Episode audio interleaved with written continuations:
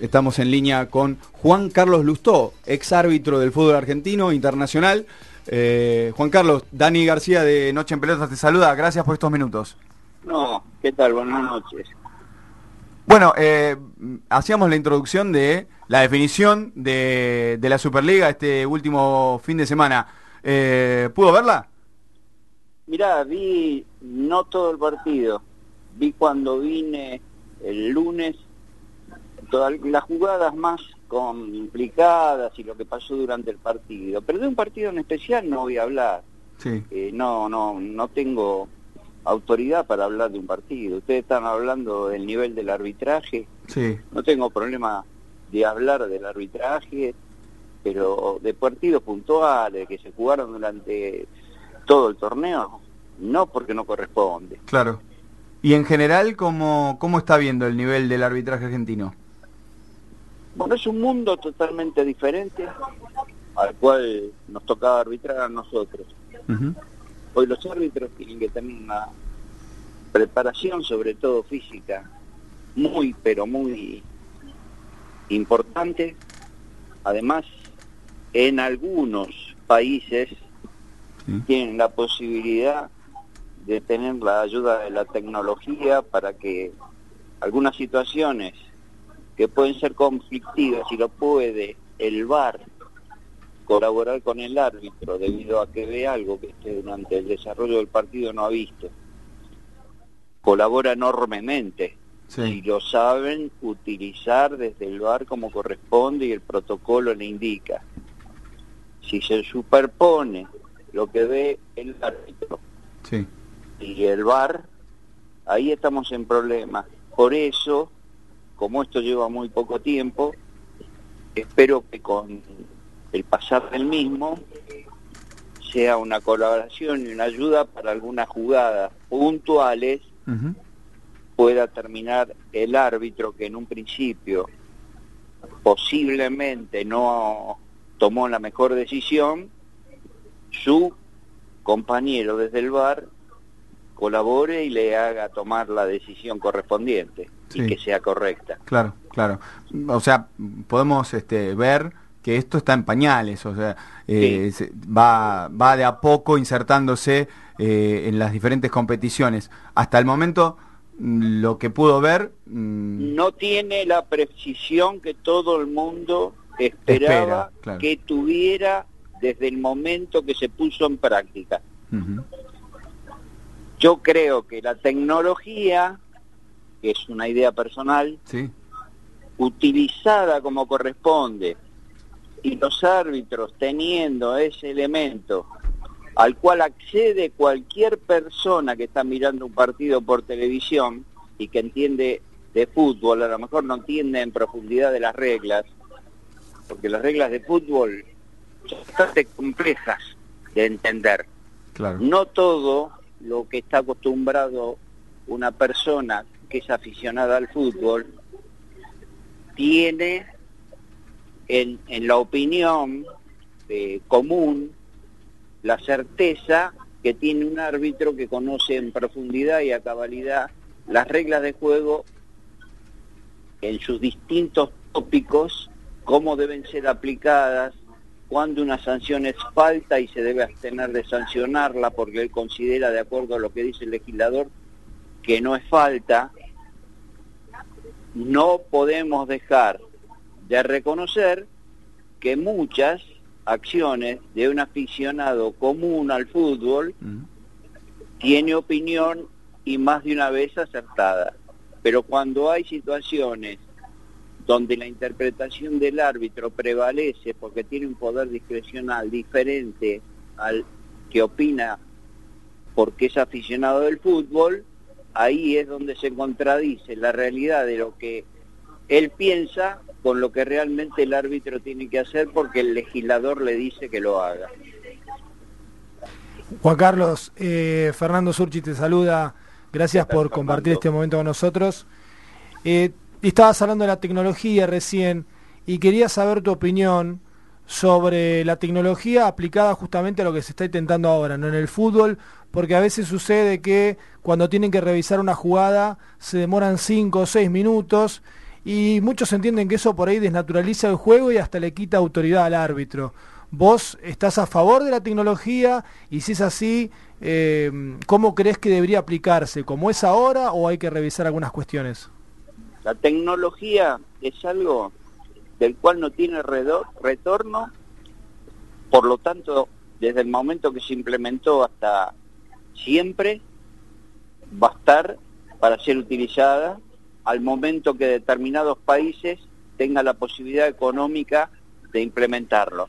En Sudamérica, incluido Argentina, todavía no está en práctica, pero en distintos lugares del mundo sí, y ahí se puede, por la continuidad con la que trabajan los árbitros, de ir solucionando problemas que desde el origen ocurrieron y tuvieron más posibilidades de ir corrigiendo y acertando.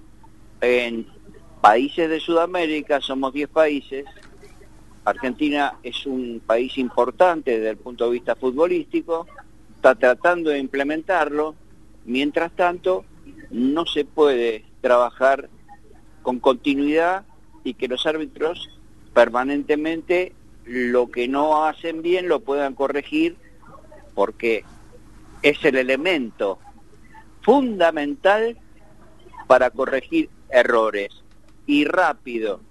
No se puede estar cinco minutos revisando una jugada porque bien lo dijiste, desnaturaliza el juego del fútbol. Es más, puede causar lesiones en los futbolistas producto de que están teniendo un término desde su cuerpo, desde el punto de, vista de la temperatura, y cinco minutos detenido el juego, la temperatura baja y pueden ocurrir lesiones que hay que evitarlas. Mm. Buenas noches, Juan Carlos Cristian, te saluda de este lado. Hace una semana. ¿Cómo estás?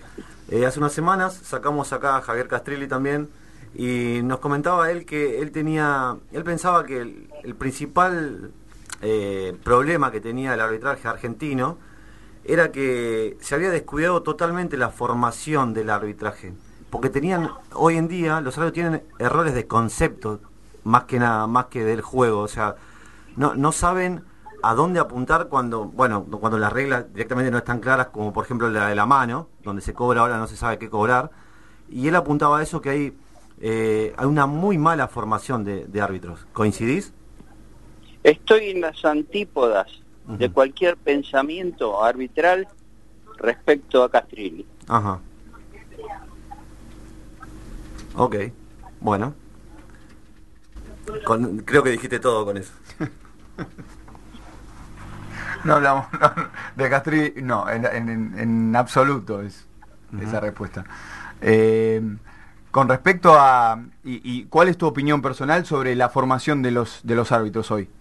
Bueno, yo estuve en su momento con el tema de la formación arbitral. No te olvides que yo estuve más de cuatro décadas ingresé cuando tenía 20 años o 20 y pico de años y me retiré a los 66 años y medio del mundo arbitral. Una vida. Y sí, sí, una vida. Siempre tratando de hacerlo desde adentro de la cancha lo mejor posible. Cuando dejé, porque a los 45 me retiré, ingresé en el mundo desconocido para mí, de la parte docente y formativa, y nosotros permanentemente nos eh, ocupábamos absolutamente de todo lo que FIFA a través de sus capacitadores docentes de altísimo nivel, aprender de ellos porque ocurríamos a los cursos y después lo que hacíamos era trasladarle ese conocimiento que nos daban quienes realmente eran capacitadores de primer nivel, de dentro de nuestras posibilidades darle los mejores elementos didácticos a los árbitros para que ellos pusieran en práctica en el campo de juego toda su sapiencia. Es un tema muy delicado, como ustedes saben, eh, todos hemos ido al colegio, todos hemos ido al colegio secundario y no todos los profesores tenían nuestra simpatía. Pasada pura y exclusivamente por lo que nosotros considerábamos que eran capaces y que nos llegaba el mensaje que ellos nos daban de las distintas materias. No difiere el arbitraje de eso que en nuestra juventud nos pasaba. hemos pasado. Así que el tema de arbitrar es una cosa, es eh, ciencia y arte. Está referido directamente la ciencia, la capacitación que tiene el árbitro del conocimiento eh, a cabalidad de las reglas. Y el arte es ese conocimiento llevarlo a la práctica. Y cuanto menos errores comete, todo lo que sabe lo aplica y es mejor árbitro. Y aquel que tiene la ciencia pero carece de arte, sabe mucho de reglas de juego, pero a la hora de aplicarlas no tiene el arte de tomar la decisión justa en el momento preciso. No es un tema fácil formar a los árbitros, porque a eso, de ciencia y arte, hay que agregarle qué autoridad, qué personalidad, qué firmeza, qué gestos corporales tiene para llevar adelante un partido de fútbol con los aciertos mayores que pueda tener. En, e, este tren de la capacitación y, bueno, de llevar adelante eh, la Asociación Argentina de Árbitros, hoy secretario general, el señor Federico Beligoy, eh, ¿qué te parece el trabajo que está haciendo? No, no lo conozco porque yo no estoy, yo me, a los 66 años y medio me retiré absolutamente por una cuestión de enfermedad, de AFA, y no volví nunca más. O sea, que es simple, no puedo opinar de algo que no, no estoy ahí, no escucho lo que dice, no escucho cómo forma, y tampoco conozco a los compañeros que lo acompañan. Los conozco de haber una etapa de mi vida, compartir con ellos eh, tema de la comunidad arbitral. Claro. Ahora vos me decís a mí cómo capacitan, cómo enseñan, totalmente eh, alejado de, dar una respuesta seria. Por eso te digo que es muy fácil hablar y resulta que vos no estás en las clases a ver qué es lo que dicen. Claro. Yo cómo voy a hablar de algo al cual no concurro, no sé cómo utilizan la formación para que los árbitros vayan elevando su capacidad para ponerla en práctica. Y entonces sería, eh, digamos, de mi parte, irresponsable decir qué es lo que hacen. Ahora vos me dejas eh, que yo dé una opinión de algo, no estoy para nada de acuerdo que Berigoy sea secretario general del gremio y a su vez sea quien forma los árbitros. Porque... No es compatible. Esa es mi opinión. Sí, claro. Después cada uno hace lo que quiere. Vos, si me preguntás de ese punto de vista, ahí sí puedo opinar. Porque a pesar de no estar donde vos me preguntás qué me parece a mí, cómo forman a los árbitros, yo te digo, es irresponsable de mi parte decirte cómo lo forman cuando no estoy. Ahora, si toco de oído, puedo decir cualquier cosa, que es muy, muy frecuente en nuestro país ese tipo de cosas. Hablar de cosas que vos no sabés, pero por irresponsable das tu opinión, de la antipatía o simpatía que tengas por determinadas cosas. En el tema puntual este, secretario general de un gremio que me eligen los afiliados y a su vez soy formador de árbitros, estoy ocupando dos espacios. Uno el del gremio y otro empleado de AFA. Para mí es incompatible. Juan Carlos Lustó no lo haría. Eso no invalida que otro lo haga. Juan Carlos, buenas noches. Lucas te saluda. Eh, te quería sacar un poquito por ahí de la actualidad y llevarte al pasado, ¿no? Un poquito de tu historia como árbitro. Hace poquito, el año pasado, te hicieron una entrevista en Clarín eh, preguntándote sobre el partido histórico entre Chile y Brasil en el Maracaná por las eliminatorias de, Italia 92, de Italia 90, perdón.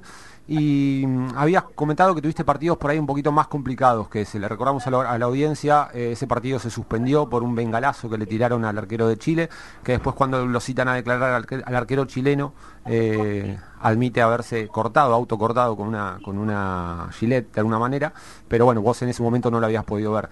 ¿Qué partidos más complicados te recordás? Bueno, mira, eh, por ejemplo, dirigí Colón y Boca en el año 81, 26 de junio.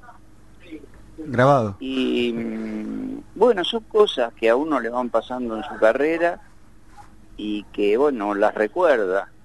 Eh, mm, es difícil recordar eh, momentos eh, gratos y es mucho más fácil cuando vos a lo mejor no la pasaste bien. ¿Por qué recordás Colón Boca, perdón? Y porque Boca jugaba el campeonato, faltaban dos fechas. En esa se jugaba la anteúltima fecha. Colón, si perdía, se iba al descenso. Y Boca, si ganaba, definía con Ferro en la cancha de Boca el último partido. Bueno, eh, me tocó lamentablemente expulsar tres jugadores de Colón, mm. quedaron con ocho jugadores, en ese equipo de Boca jugaba Gatti, Suárez, Ruggeri, Mouso, Córdoba, en el medio campo jugaba Troviani, Petisi, Maradona, eh, adelante jugaba mm, Perotti, Escudero, terminó eh, ganando Boca, pero eh, a los 15 minutos, 20 del segundo tiempo, disconforme con la tercera expulsión que había decretado, eh, los jugadores de Colón de Santa Fe se fueron de la cancha. La cancha explotaba, estaba llena de gente por todos lados, y se retiraron de la cancha. el Nene Fernández, que era el técnico de Colón de Santa Fe, un futbolista excepcional, pero ya ahí era técnico, jugaba con Menotti y Pagani, eran los tres delanteros que tenía Rosario Central. Bueno, Menotti y el Nene Fernández se habían hecho directores técnicos y en ese momento el técnico de Colón era eh, el Nene Fernández y Ítalo Jiménez era el presidente y bueno, por la boca del túnel le dijo a Fernández que se fueran de la cancha y se fueron. Y fue un momento desagradable porque ahí estuve 48 horas detenido. Detenido. Eh, bueno, me juzgaron y, a los dos años me liberaron en el sentido de culpa y cargo, porque estuve 48 horas detenido, pero después eh, de lo que me denunciaron. claro, ¿qué se imputaba? Eh? Y ahí se me imputaba de que los jugadores de Colón les decía, no se esfuercen porque Boca tiene que salir campeón, ustedes se tienen que ir al descenso, eh, que les, eh, desde el punto de vista psicológico los maltraté. Bueno, ese tipo de cosas que pasan. En Colón jugaba Picard, Comas, que después jugó en Boca, jugaba Roldán, un número 5 de Salteño, que fue muy bueno, Vinelo, que era un central que tenía talleres de Córdoba, y Colón lamentablemente se fue al descenso, pero con jugadores muy buenos, Cariaga. Bueno, así fueron pasando uno por uno, yo detenido en, digamos, la parte de digamos, de la Policía Central. Como para no olvidar el partido.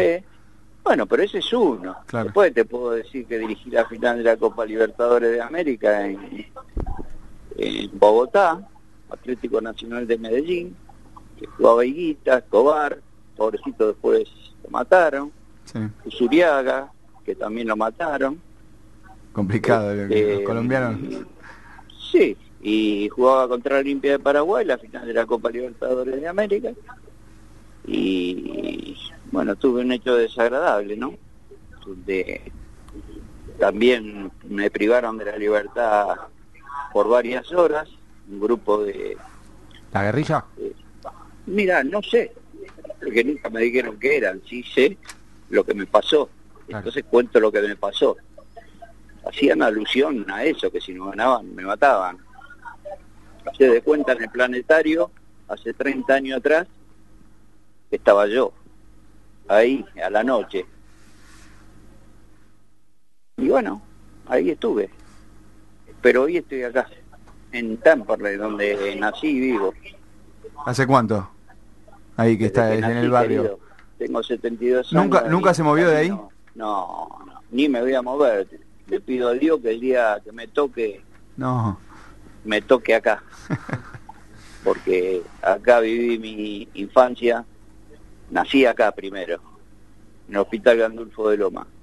Mi vieja me trajo a la casa de mis abuelos, que todavía la tengo, tiene 103 años, y ahí me quedé hasta que me casé y me mudé a cuatro cuadras.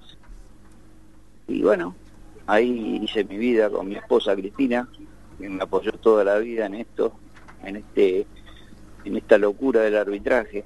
Y digo locura porque para vos es muy lindo, pero para el que forma parte de tu familia sufre mucho y uno no tiene el derecho de hacer sufrir a los demás por un gusto que tenés vos. Claro. Pero eso lo pienso hoy. Cuando estaba en actividad nunca pensaba de esta manera. ¿Lo máximo fue participar en la, en la Copa del Mundo del 90? No, lo máximo fue haber dirigido la final de la Copa del Mundo de Clubes en Japón. Ahí conocí a Kreis y uh. Tele Santana. Jugó Barcelona, donde el número 5 era Guardiola, jugaba Kuman, que era el central de Holanda, jugaba Laudrup, jugaba... ¿Qué nenes?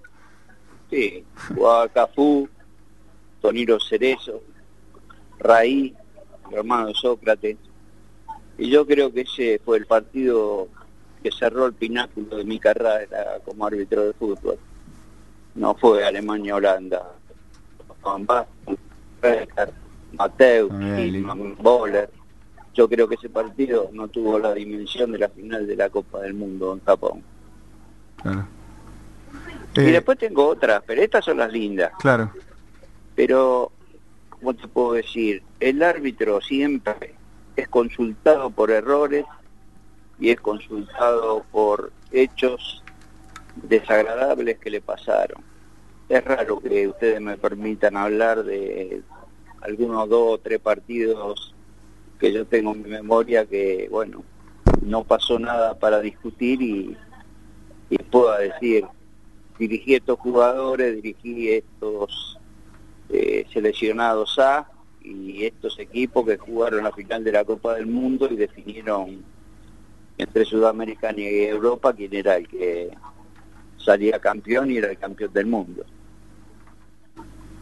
También dirigí finales de Copa América y bueno, también, qué sé yo, en Indianápolis los Panamericanos, o sub-20 en Conmebol, en Trinidad y Tobago, invitado porque no era mi continente. Tuve oportunidades lindas de poder representar a mi país en el tema arbitral. Una gran carrera, Juan Carlos. No, sí, hoy estoy feliz, conforme, pero te vuelvo a insistir, es muy egoísta el tema arbitral, porque disfrutás vos solo y tenés alrededor tuyo mucha gente que está pendiente de que vos no te equivoques, de que eh, ellos no la pasen mal por culpa tuya, porque no siempre acertás. A pesar de que hay una boletina instalada en el mundo del fútbol, que el árbitro tiene que convivir con el error, no hay nada más alejado de la realidad el árbitro convive con el acierto, lo que pasa que esos no son trascendentes. Lo que trasciende es cuando esporádicamente e involuntariamente vos cometés errores. Entonces, los árbitros escuchan que conviven con el error y en vez de analizar y pensar, repiten. Y ellos mismos no se dan cuenta que ellos conviven con el acierto y cuando se equivocan trascienden. Es muy difícil entender que el árbitro convive con el acierto a los árbitros le estoy hablando, y circunstancialmente e involuntariamente los que toman esta actividad con el respeto y la seriedad que corresponde. Porque el que equivoca el camino y se equivoca fuera de la cancha y después entra a dirigir, ese merece lo peor. Todos los errores se aceptan dentro del campo de juego, porque se parte de la base que son involuntarios. Si se equivocó afuera de la cancha antes de ingresar el partido y después va y lo lleva a la cancha es voluntario, no se merece ser árbitro. lo tienen que sacar. Juan Carlos, te hago la última eh, y no te molestamos más. Eh, recientemente Gallardo, pese a perder eh, el torneo de la liga, elogió a Patricio. ¿Qué opinión tienes sobre esto? No, no, no, no, este tipo de cosas, viste, no, no, no me dejan nada opinar por sí o por no. A mí me es útil que ustedes a lo mejor de todo el tiempo que me dieron para hablar, eh, les he dejado algo interesante y que ustedes se convenzan de algunas cosas que he podido expresar. Siempre es interesante hablar. de, sea de actividad. Ahora, si yo digo que alguien que pierde habitualmente, habitualmente critica y el que gana y ve lo mismo que vio el que critica y dice porque el resultado lo favoreció el árbitro actuó muy bien. Yo no aporto nada contestando esa pregunta. Ahora algunas cosas espero que después de haber conversado con ustedes digan, bueno, algunas cosas que habló no se dedicó puntualmente a un tema, habló de la generalidad de lo que representa ser árbitro de fútbol y algo nos quedó. A mí me interesa eso, no, no, no me interesa otra cosa el arbitraje. Siempre es muy, es muy importante. ha sido mucho tiempo el que he pasado por ahí como para dedicarme a, decir cosas eh, para poner el título de un diario, ¿comprendiste? Sí, sí, está claro. Me tocó pasar por muchas cosas, no a mí, a la comunidad arbitral. Todos hemos pasado por distintas situaciones. A veces se ha podido disfrutar, otras veces has tenido que eh, viste la angustia del hecho de sentirte responsable de algo que sabes que lo podías haber resuelto mejor y lamentablemente no lo hiciste. Entonces, como son sensaciones encontradas, el hecho de la angustia con la alegría del haber cumplido, no quiero eh, introducir en tema de debate esto, porque la angustia o la satisfacción es personal, no se puede transferir, ¿comprendés? Sí, sí, perfectamente. Entonces yo, lo que dijo uno, lo que dijo el otro, lo que dijo el otro, son opiniones y hay que aceptar opiniones de todos. Lo mejor que nos puede pasar a los argentinos es definitivamente entender que hay otro que puede eh, y bueno, que diga lo que le parece y vos sentirte en las antípodas de lo que estás escuchando, pero no por eso defenestrar al que vos no te no congenias en nada con lo que opinas. Pero eso no quita que vos tenés que ser respetuoso del que opina, de, de, su conocimiento, eh, de la manera que él ve las cosas. Bueno, que lo haga, cada uno, yo expresé lo que siento yo, si fue de utilidad, mejor, y si no, pasará como una nota más.